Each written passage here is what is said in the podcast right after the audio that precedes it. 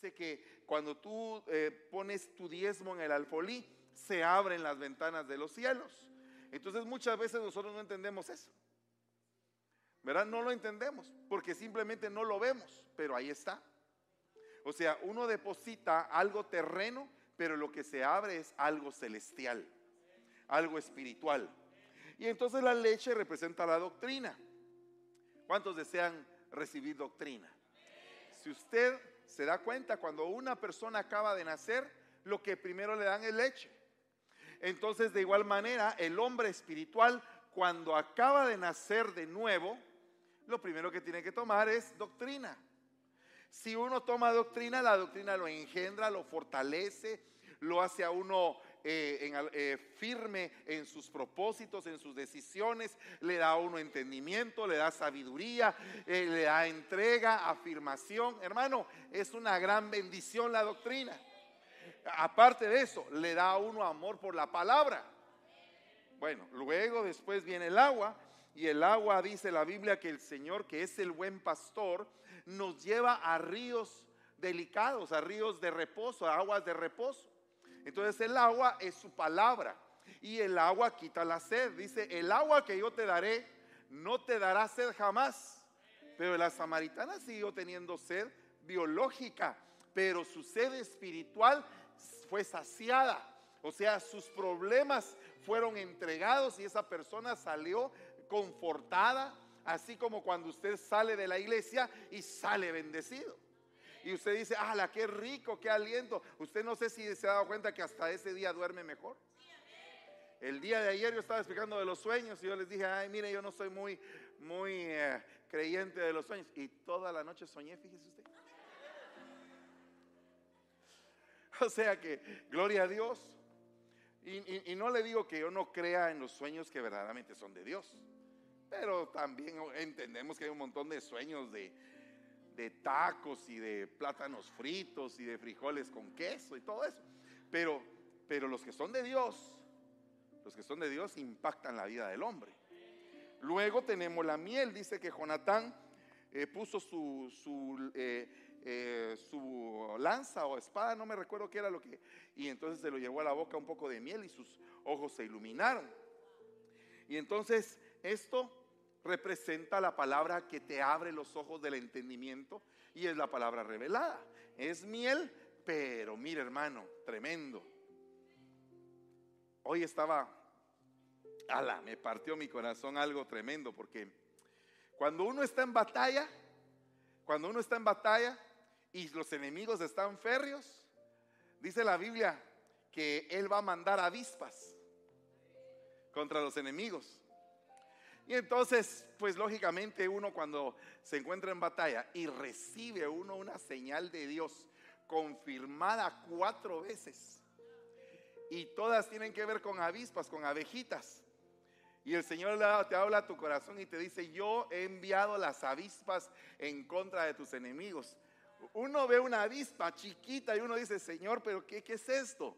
Tan bonito que está ahí, pero es una señal profética de algo impresionante que Dios te está diciendo. O sea, Dios te está diciendo, yo estoy bajo el control de tus problemas. Confía en mí, yo voy a hacer las cosas. Alabado sea Dios. Luego está el aceite y el aceite sirve para ungir, sirve para habilitar, para desatar. Los, reyes de Israel eran ungidos con aceite, las cosas más santas eran ungidas con aceite. Es la unción, la habilitación para que tú hagas algo de parte de Dios. Y luego está el vino, y entonces el vino viene a ser la sangre de Cristo, la resurrección. Porque el pan es la muerte y el vino es la resurrección. Al cabo de tres días, eh, José le dijo al panadero, vas a morir. Y al cabo de tres días, le dijo al copero, vas a vivir. Entonces, esos tres días, el pan representa la carne que se da por el pecado. Y el vino, el gozo de la salvación y de la resurrección. Es la sangre de Cristo. Entonces aquí usted dice, vamos a tomar vino. Sí, van a tomar vino. Pero cuando entre en nosotros, ese vino se va a convertir en la sangre, en la sangre del Señor. Y eso, es eso tiene que estar bien afirmado. Esto no es cualquier cosa. Es algo profundo y es algo delicioso entenderlo. Ahora, el punto es que la Biblia habla de la sangre santa. Si nosotros alcanzamos que toda nuestra sangre en el Señor se vuelva santa, imagínese usted qué tremendo. Se cambió nuestra genética. Cuando nuestro amado apóstol estaba enfermo hace algunos años, iba a necesitar una transfusión de sangre. Cuando se lo transfundieron, se puso más delicado. Entonces él dijo, por favor, tráigame Santa Cena. Y cuando le dieron la Santa Cena, todo cambió. Entonces, ¿qué significa esto? Que Dios tiene sangre que quiere dar. Y que le quiere dar a usted para que usted sea ministrado. Y que usted se convierta en santo. Dígale al que tiene la par, tú eres santo.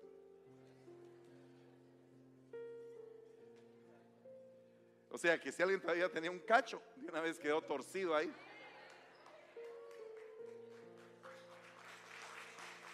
En el nombre de Jesús.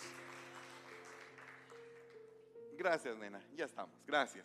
Apocalipsis 16, 6 dice, pues ellos derramaron sangre de santos y profetas y tú les has dado de beber sangre porque se lo merecen.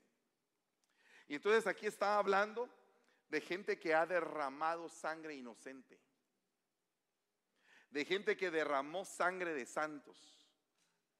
Y entonces lo vemos en el libro de Apocalipsis 19:11, donde dice: Vi el cielo abierto y aquí un caballo blanco, el que lo montaba se llamaba fiel y verdadero, y con justicia juzga y hace la guerra. Sus ojos son una llama de fuego, sobre su cabeza hay muchas diademas y tiene un nombre escrito que nadie lo conoce sino solamente él. Y estaba vestido de una ropa empapada de sangre y su nombre es el verbo de Dios. Observe usted que el verbo de Dios ha tenido diferentes manifestaciones. Se presentó en el Antiguo Testamento como el ángel de Jehová. Sus entradas y sus salidas a la tierra fueron varias. Por eso es que el mismo Señor Jesucristo dice en la palabra, he aquí, yo salgo de nuevo y voy de nuevo otra vez al Padre. Entonces es porque varias veces Él incursionó en la tierra, pero con diferentes tipos de manifestaciones. Y después podemos ver que en la Biblia cuando Él resucita la gente no lo reconoce, porque ya tenía un cuerpo distinto, un cuerpo con otra manifestación. También podemos ver que en la cruz lo desfiguraron y ahí tenía otra manifestación, el cordero que estaba siendo sacrificado. De ahí vemos que el apóstol Juan lo ve con una manifestación impresionante, y es otra más. Y aquí lo vemos montado en un caballo. Y también vemos cuando él viene a imponer con vara de hierro su reino, y esto es otra manifestación. Pero me parece interesante que dice está vestido con una ropa empapada de sangre. Y entonces, vea lo que dice Mateo 23, 34. Por tanto, mirad, yo os envío profetas, sabios y escribas. De ellos, a unos los mataréis y crucificaréis, y a los otros los azotaréis en vuestras sinagogas, y los perseguiréis de ciudad en ciudad. Mire qué pueblo tan tremendo. Para que recaiga sobre ustedes la culpa de toda la sangre justa la sangre santa, derramada sobre la tierra, desde la sangre del justo Abel hasta la sangre de Zacarías, hijo de Berequías, a quien asesinaste, asesinasteis entre el templo y el altar. O sea, delicado. Es bien delicado esto. No es cualquier cosa tomar la Santa Cena, sino que es un acto trascendental, algo muy santo, muy santo. Y entonces dice la Biblia en el libro de Apocalipsis, y clamaban a gran voz diciendo, ¿hasta cuándo, oh Señor santo y verdadero, esperarás para juzgar y vengar nuestra sangre de los que moran en la tierra? Entonces resulta que el que derrama sangre inocente, inmediatamente le es puesto un vengador. No un Avenger, un vengador. Y entonces empieza la persona a no tener paz. y no tener paz y no tener paz. ha derramado sangre inocente. Y el problema es que cuando el vengador no se puede de alguna manera, valga la redundancia, vengar del que derramó sangre, se venga del hijo.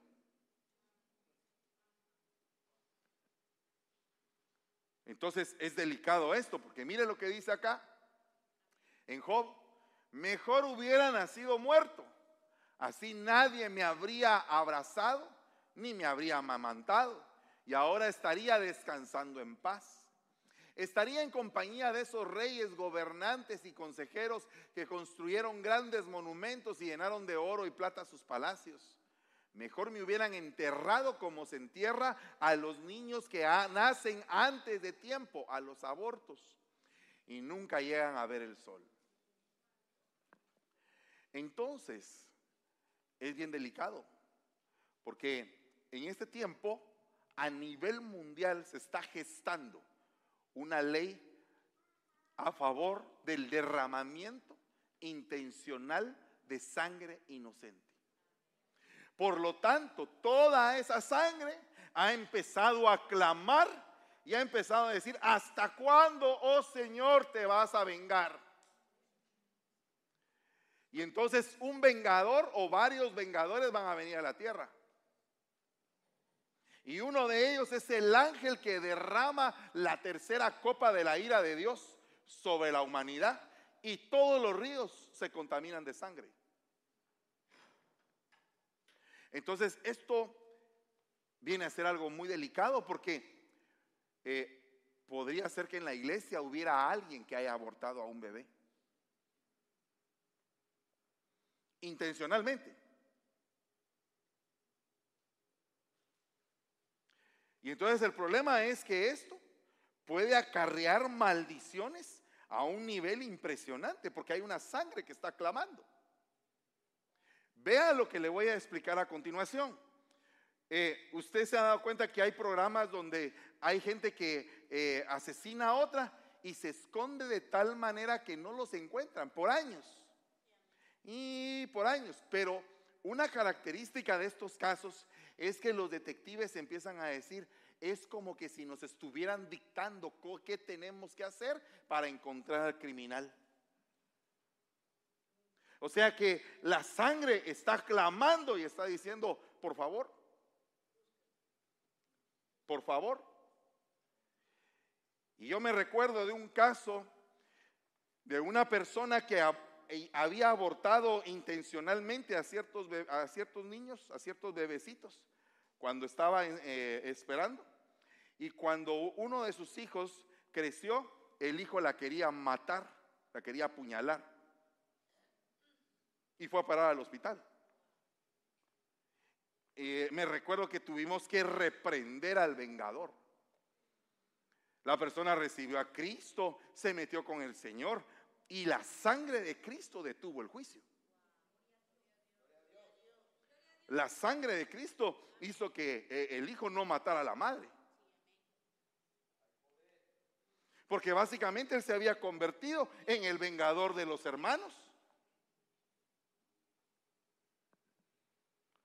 O sea que esto es bien delicado porque mire, básicamente es una mutilación.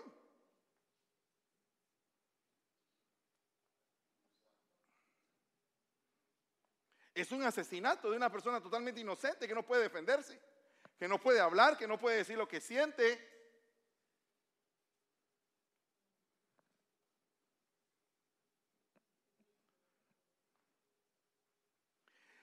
El reino del dragón en la China está matando a una gran cantidad de niñas.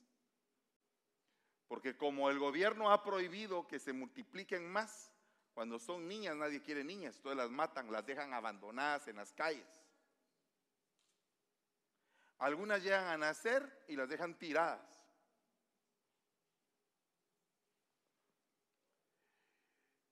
Y entonces me recuerdo este, este versículo que dice, yo pasé junto a ti y te vi revolcándote en tu sangre. Mientras estabas en tu sangre te dije, vive. Sí te dije, mientras estabas en tu sangre, vive. Yo nunca había visto esta mujer como un aborto. Nunca la había visto como un aborto. Pero dice que después le empieza a explicar, no fue cortado tu ombligo, no fue frotado con sal, eh, no fuiste frotada con sal. O sea, le empieza a explicar todo lo que le faltó. Entonces esta mujer estaba mal formada, estaba tirada, abandonada, desechada. Y así nos sentíamos muchos de nosotros hasta cuando venimos a la iglesia. Y dijimos, Señor, hemos encontrado la casa de refugio. Y entonces ahora empezamos a ver cosas que en algún momento o hicimos en ignorancia, o hicimos por la maldad que teníamos en nuestro corazón, o en algún momento lo hicimos premeditadamente. ¿Y qué hacemos? Si la Biblia ha prometido una nueva simiente, la Biblia ha dicho que va a romper todo tipo de maldiciones que va a olvidar el Señor los tiempos de ignorancia, que el Señor va a perdonar tu pecado, que te va a limpiar y aun y cuando has tenido tratos con la muerte y pactos con la muerte, el Señor es poderoso porque Él es la vida y puede romper todo pacto con la muerte. Puede romper los pactos que has hecho romper pactos de sangre y romper asesinatos premeditados que se han dado. Dios quiere que tu generación sea santa, que esté apartada para Él, que esté escrita en el libro de la vida, que tenga un propósito establecido de parte de Dios, que sea derramado sobre tu generación dones, virtudes, talentos, capacidades que vengan de parte de Dios. Que sea para ti una recompensa y que diga, recompensa de Jehová son los hijos tenidos en el vientre recompensa, herencia, bendición. Que tu generación sea conocida y que sea consagrada. Que lo que no has logrado tú lo puedan lograr tus hijos y que en tus hijos se rompan las maldiciones que en algún momento todavía te habían alcanzado. Cuando hay un ciclo de maldición, uno debe de saber que uno de los problemas que uno tiene es que uno a veces es el conductor para que esa maldición se dé. Uno como padre. Uno tiene que romper con las maldiciones. Y por eso es que yo les he dicho a mis hijos, ustedes no tienen por qué pelear lo que yo ya peleé. Ustedes tienen que aprender de la vida en bendición y no retroceder a la vida de maldición. No tendrían por qué repetir la lección que yo ya hice. No tendrían por qué. tenemos que declarar que nuestros hijos van a ser libres y van a ser benditos. Y entonces la Biblia dice que eh, líbrame de delitos de sangre, oh Dios, Dios de mi salvación. Entonces mi lengua cantará con gozo tu justicia.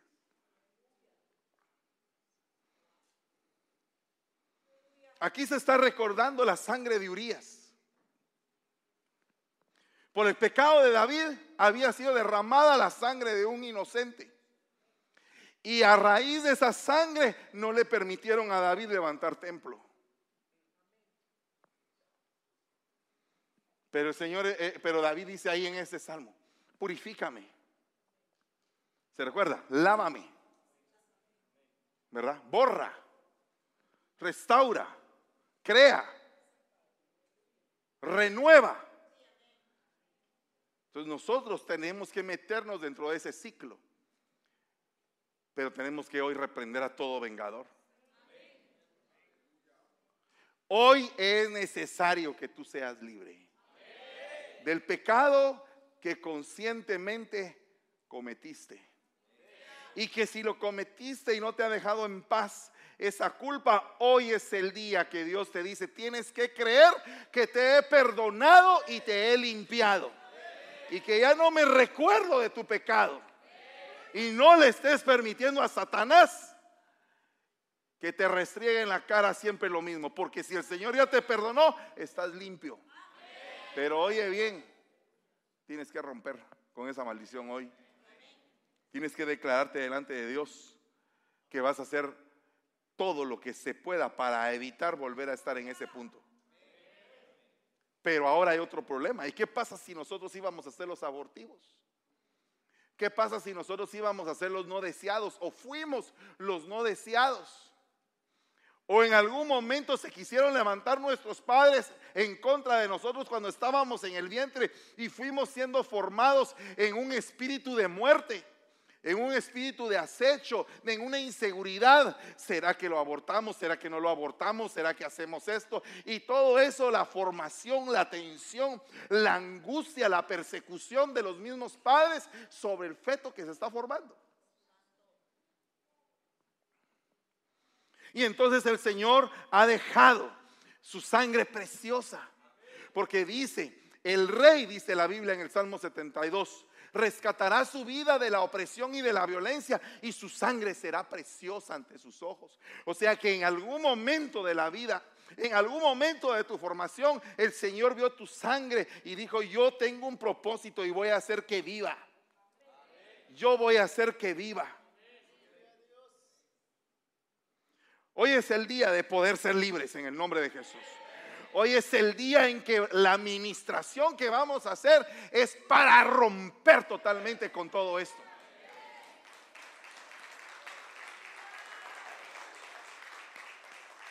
El hombre que está cargado con culpa de sangre humana, fugitivo será hasta su muerte, que nadie lo apoye.